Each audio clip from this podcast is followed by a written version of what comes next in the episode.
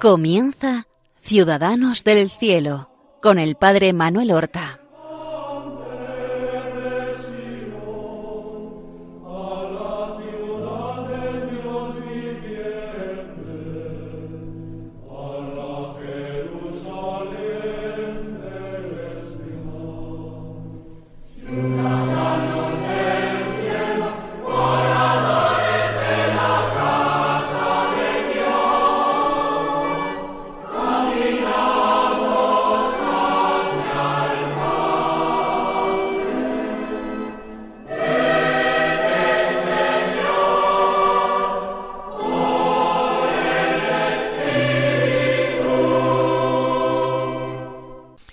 Buenos días, queridos hermanos. Vamos a continuar en este programa la narración de la vida de San Ignacio de Loyola. Y, por supuesto, vamos a ir remarcando las virtudes que practicó este hombre extraordinario, un hombre que supo dejar una huella indeleble en la historia de la Iglesia, un hombre providencial, suscitado por Dios para su época, para ese eh, apasionante y al mismo tiempo turbulento siglo XVI. Hemos dejado a Ignacio de Loyola ya en Venecia dispuesto a partir para Tierra Santa. Es el año 1523.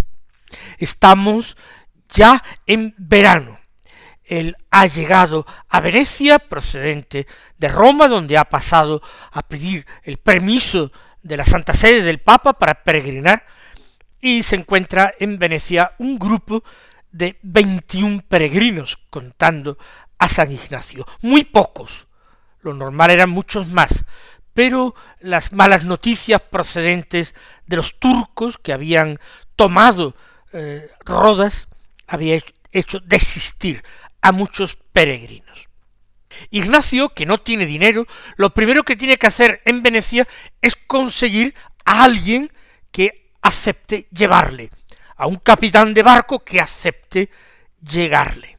Podía haber acudido al embajador de, del emperador, de Carlos V, en Venecia. Pero él no quiso, él quiso fiarse de la providencia. Trece de los peregrinos encontraron sitio en una barca, y en un barco quiero decir, y partieron en primer lugar, y se quedaron todavía en Venecia Ignacio y los otros siete. Ignacio contrajo unas fiebres, unas calenturas, el cansancio, infecciones, él se sintió muy afligido pensando que tal vez no podría embarcar, pero finalmente se recuperó. Y un médico que lo trató, eh, de todas maneras se lo desaconsejó, y dijo que realmente para allá, en Tierra Santa, ser sepultado, que entonces bien se podría embarcar. Pero él, confiando en Dios, se embarcó y el primer día vomitó muchísimo, pero luego de eso se encontró muy ligero y empezó a sentirse mejor fue un barco llamado la Negrona quien embarcó a los otros ocho peregrinos. Salieron el 14 de julio y el 14 de agosto llegaron al puerto de Famagusta, en Chipre. Allí se encontraron con el resto de los peregrinos que habían partido días antes. Ahora en Chipre tenían que partir hasta Jaffa, ya en Tierra Santa. Y empezaron a ponerse de acuerdo los distintos peregrinos con el patrón del barco en torno a veinte ducados para llevarlos allí. Sin embargo, Ignacio, pues no puso realmente para su mantenimiento en el barco más que la esperanza que llevaba. Y salió con ellos, no rompieron el grupo, se empezaría a unir el grupo de peregrinos entre ellos. Solamente estuvieron cuatro o cinco días en Chipre, y el 19 de agosto zarparon hacia Palestina y llegaron a Jaffa el día 24 de ese mes de agosto. Lo que ocurre es que las autoridades turcas no permitieron que desembarcaran hasta una semana después, siete días esperando en el barco, hasta el 31 de agosto.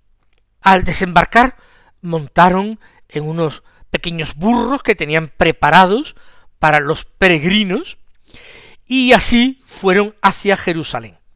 Al llegar a Jerusalén, uno de los españoles, Diego Manes, recuerden que eran cuatro, un sacerdote, este Diego Manes con un criado y Ignacio de Loyola. Diego Manes, que se ve que era un hombre devoto, se eh, bajó del burro y exhortó a todos que se prepararan interiormente y fueran ya caminando el resto del camino en silencio. Y esto hicieron y cuando llegaron a Jerusalén salieron los franciscanos con la cruz eh, procesional, la cruz alzada, a recibir a los peregrinos. Esa era la costumbre. Era el día 4 de septiembre. Ignacio va a disfrutar extraordinariamente todos los días que permanece en, en Tierra Santa. Y muy a su pesar tendrá que regresar cando de nuevo en Jaffa para no volver nunca más a Palestina el 3 de octubre de aquel año, 1523. ¿Cuántos días, por tanto, en total estuvieron? Pues hagan ustedes el cálculo desde el 31 de agosto, pasaron todo el mes de septiembre, para partir el 3 de octubre.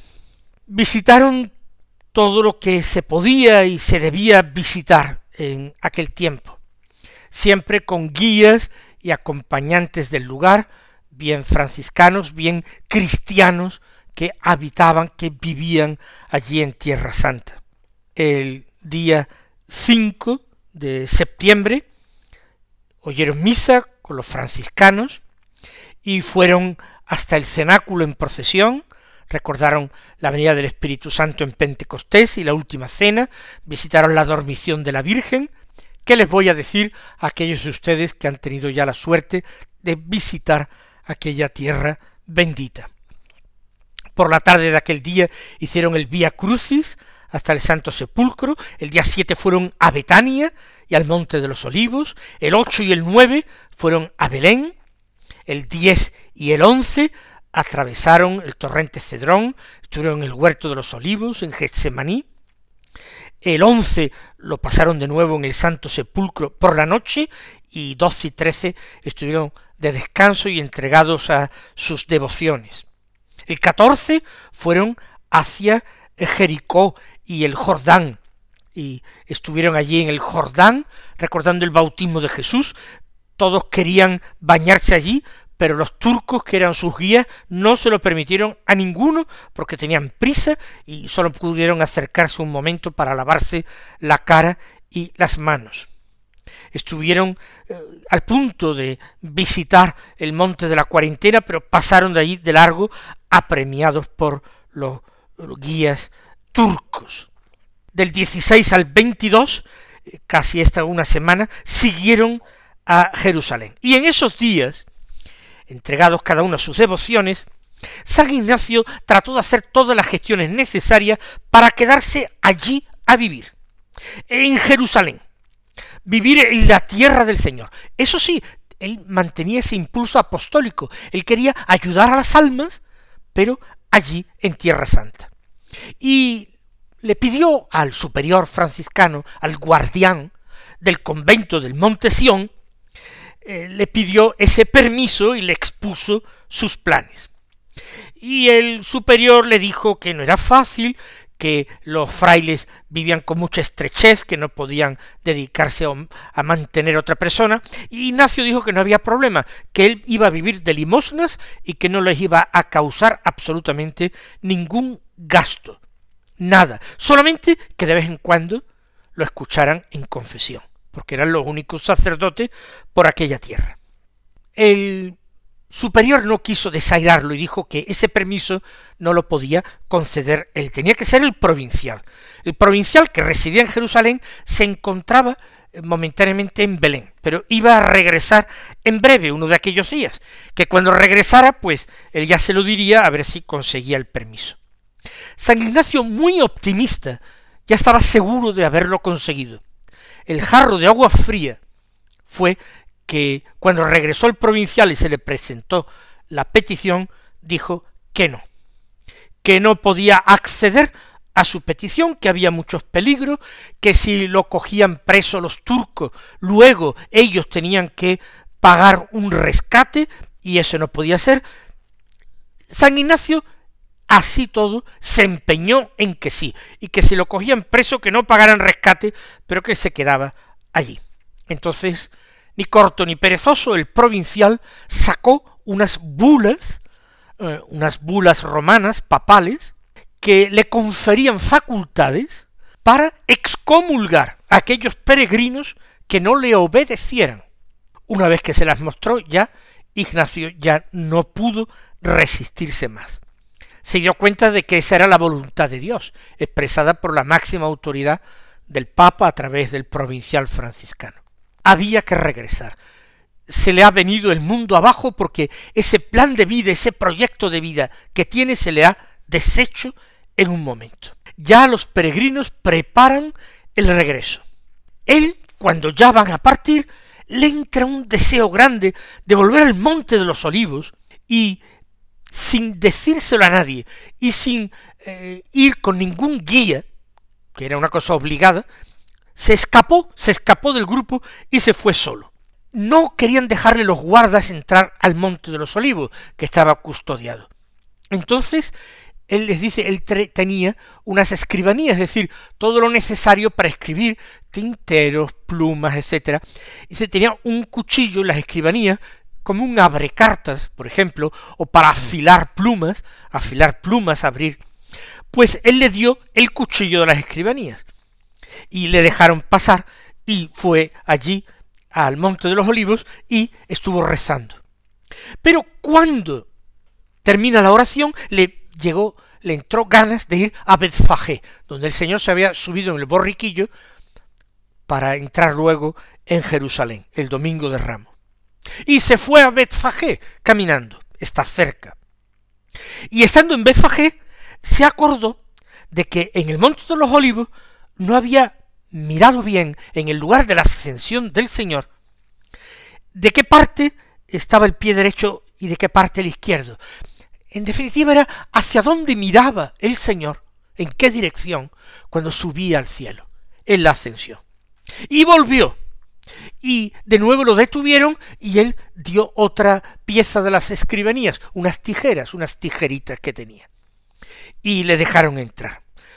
Y estando allí, como se habían dado cuenta de que se había escapado del grupo, mandaron buscarle los frailes, y fueron unos cristianos de la tierra, orientales, dice que con unos bastones, no entendía nada de, su lengua, pero hacían gestos de que iban a darle, que darle con los bastones. Y entonces eh, Ignacio dejó que lo cogieran, lo sujetaron cada uno por un brazo, y se lo llevaron de nuevo de regreso a Jerusalén, donde estaban los demás peregrinos, y él dice que volviendo del Monte de los Olivos a Jerusalén, sujeto por cada brazo por un cristiano de aquellos orientales, le parecía que él veía a Jesucristo, que iba también cautivo, se sentía identificado plenamente con el Señor en aquel sitio y de aquella manera, y tenía muchísima consolación.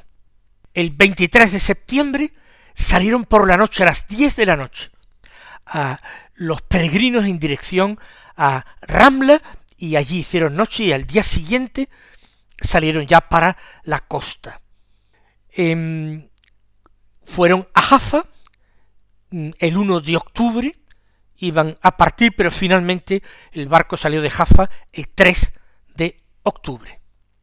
Y como no habían embarcado suficientes provisiones, empezó a escasear la comida y el viaje no fue tan bueno como a la ida. Hubo una gran calma en el viento y entonces no avanzaba el barco había enfermos a bordo, no llegaron hasta Chipre hasta el día 14. Y de allí tenían que salir hacia Venecia, y el barco que los había traído, la Negrona, había salido diez días antes sin esperarle. Bueno, pues tuvieron que, en otro barco, pues agenciarse el, el, billete, diríamos, de regreso a Venecia. El capitán del barco pidió a cada pasajero quince ducados, mucho más. Y dos españoles, Diego Manes y su criado, pues eh, accedieron, tenían dinero, pagaron. Y Diego Manes intercedió, diciendo que Íñigo era mendigo, que iba mendigando, y que no podía pagar, y que era un hombre santo y que lo dejara entrar. Pero el patrón de la nave, italiano, se burló de él y dijo, pues si es tan santo que camine sobre las aguas, como Santiago, eh, un milagro que se atribuía a Santiago, porque su cuerpo fue llevado a, España, Santiago de Compostela. Pero al final los otros peregrinos y los suizos, pues lograron regatear y conseguir el pasaje por menos dinero. Él entró en una nave muy pequeña, quizá no fuera esta en que salieron los demás, sino otra más pequeña, y visitaron la iglesia de los franciscanos en Nicosia, en Chipre, y hasta principios de noviembre, el barco en el que iba Ignacio de Loyola, el más pequeño, no eh, zarpó de allí en dirección a Italia. Y allí fue llegar a Italia, a Venecia, a mitad de enero del año 1524 el español que lo había hospedado en su casa, que no le quería dejar partir, ¿se acuerdan cuando él había llegado a Venecia? Pues lo recibió allí, lo acogió en su casa, le dio y poco después Ignacio partió a pie hasta Génova, en medio de muchas dificultades, mucho cansancio, en Génova logró embarcar para España, para Barcelona en un barco de Rodrigo Portuondo, general de las galeras de España. Pero Rodrigo Portuondo conocía a Íñigo de Loyola, de la época en que él era un cortesano, frecuentaba la corte. Habían coincidido allí en la corte de Castilla. Muy conmovido lo reconoció y le facilitó el viaje en barco a Barcelona. San Ignacio nos dice que ese viaje de Génova a Barcelona fue difícil y peligroso y que estuvieron a punto de caer en las manos de Andrea Doria, que luego luchó a favor de España, pero que en aquel tiempo estaba de, corsario o de mercenario eh, a favor del rey francés, y a punto estuvieron de capturar la nave. Lo cierto es que Ignacio llega finalmente a España en el primer trimestre, los primeros meses de 1524, y tiene ya decidido, han pasado muchos días desde que ha vuelto de Tierra Santa, y ha pensado y ha rezado, ha decidido estudiar, porque para ayudar al prójimo, para poder realizar todo ese apostolado y esa ayuda a las almas que él quiere realizar, piensa que los estudios son imprescindibles. Y habrá que estudiar teología, y entra ya en su horizonte espiritual el sacerdocio, que en un primer momento no estaba presente. Pues ahora sí, ahora él piensa hacerse sacerdote y en estudiar, pero con ese fin apostólico, no para eh, ganar títulos que colgar de la pared. Y piensa que Barcelona puede ser un buen sitio donde iniciar estudios. Ya él tiene amistades allí, en Cataluña, Manresa y en Barcelona.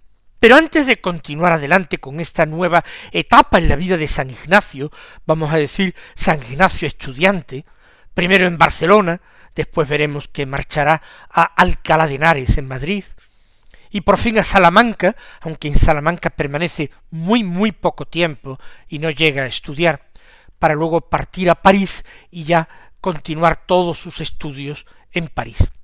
Pero Barcelona va a ser el primer lugar. Pero digo que antes de empezar a narrar esta nueva etapa en la vida de Ignacio, su etapa de estudiante, recordemos las que han brillado de forma particular en este viaje a Tierra Santa. Por una parte la confianza en Dios más absoluta. Él se pone en manos de Dios. Él quiere estar desamparado, no apoyarse en seguridades humanas, no quiere apoyarse en limosnas. Él eh, quiere viajar pobre y de limosna. Confianza absoluta. Amor por la pobreza. Él quiere compartir la vida de Cristo y de Cristo pobre. Pero además de pobreza, confianza y pobreza, obediencia perfectísima. Obedece a los hombres, obedece con una prontitud extraordinaria al provincial franciscano, cuando le muestra que la voluntad del Papa es que todo el mundo allí en Tierra Santa le obedezca. Ya ahí ya ha terminado todo discernimiento. No necesita discernir ni pensar más. La voluntad de Dios es que no se quede en Tierra Santa. Punto. Esto no quiere decir que años más adelante, rodeado ya de compañeros, los que van a ser los primeros jesuitas, no pretenda de nuevo, acompañado por ellos, peregrinar a Tierra Santa. Pero no lo, no lo conseguirá, ni él ni sus compañeros podrán regresar. Dios tenía otros planes para Ignacio.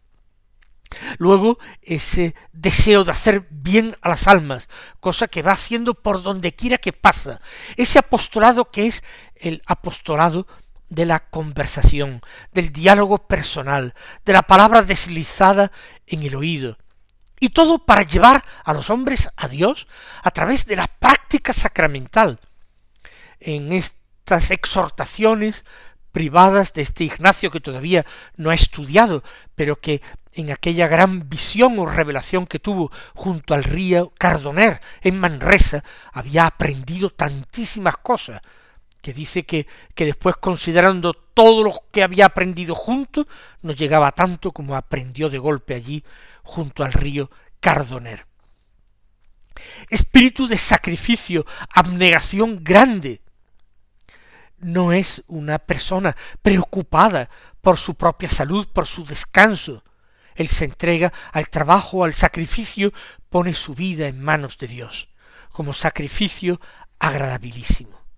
Así es este todavía Íñigo de Loyola que se va a encontrar al Señor de otra manera distinta en Barcelona entre el año 1524 y 1526 en que él eh, partirá hacia Alcalá. Pero eso ya será en marzo de 1526. En Barcelona permanecerá más de año y medio.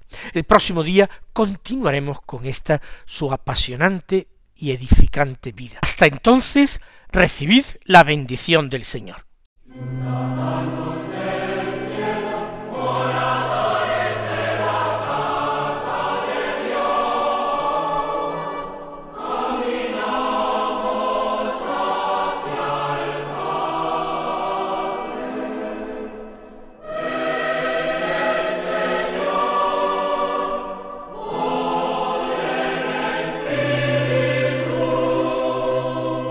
Han escuchado en Radio María Ciudadanos del Cielo con el Padre Manuel Horta.